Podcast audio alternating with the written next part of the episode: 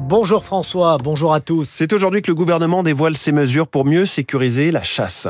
Oui, plusieurs pistes ont été évoquées, parmi elles la plus symbolique qui est aussi la plus réclamée par les associations de défense de l'environnement, celle d'une interdiction de chasser le dimanche, voire le dimanche après-midi, comme le souhaitent 8 Français sur 10 selon un récent sondage IFOP. Fin octobre, la secrétaire d'État chargée de l'écologie, Bérangère Couillard, assurait qu'il n'y avait pas de tabou, mais depuis le ton a changé. La mesure ne semble plus d'actualité. On sera fixé quoi qu'il en soit, en fin de matinée, mais Alain Bougrain-Dubourg, le président de la Ligue pour la protection des oiseaux, ne se fait plus guère d'illusions, il ne cache pas son amertume.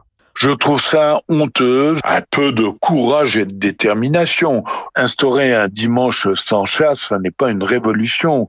Euh, L'Angleterre, le Pays de Galles, les Pays-Bas, la Suisse, l'Espagne, l'Italie ou encore le Portugal ont déjà instauré un ou plusieurs euh, jours sans chasse. J'ajoute que si euh, il y a des accidents le dimanche, ben, il faudra se rappeler que l'exécutif a traité par le mépris la demande de paix euh, ce jour-là.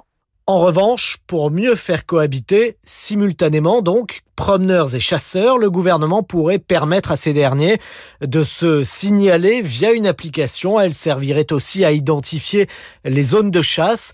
Une solution dangereuse, dénonce Marc Giraud, porte-parole de l'ASPAS, l'association pour la protection des animaux sauvages. Les chasseurs, ça leur donne un sentiment d'impunité, c'est-à-dire que le territoire leur appartient. À partir du moment où ils ont envie de s'amuser, tout le monde doit s'écarter.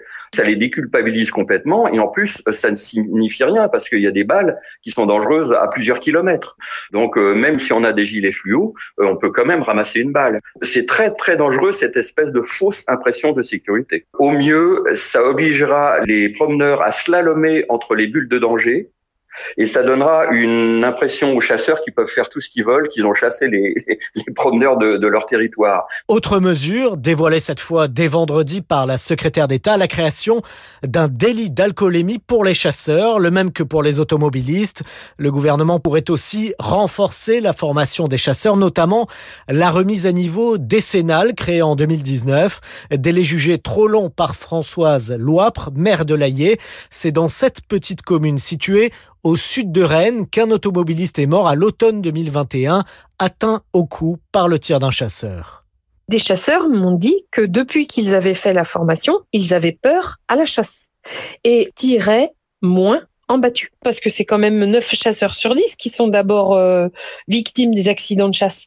Ça veut dire que euh, cette formation, elle est nécessaire, que les chasseurs actuellement manquent de cette formation. Ils sont passés de tirs de fusil à plomb sur du petit gibier à tir à la carabine à balle sur du gros gibier. Ils ont changé de pratique de chasse, mais ils n'ont pas eu de formation et la législation n'a pas évolué. Donc euh, on est en retard, quoi. Enfin, en septembre dernier, un rapport sénatorial recommandait un examen médical annuel adapté pour les chasseurs, mais également un renforcement de l'examen pratique pour décrocher un permis de chasse avec la création d'une épreuve éliminatoire de tir de précision.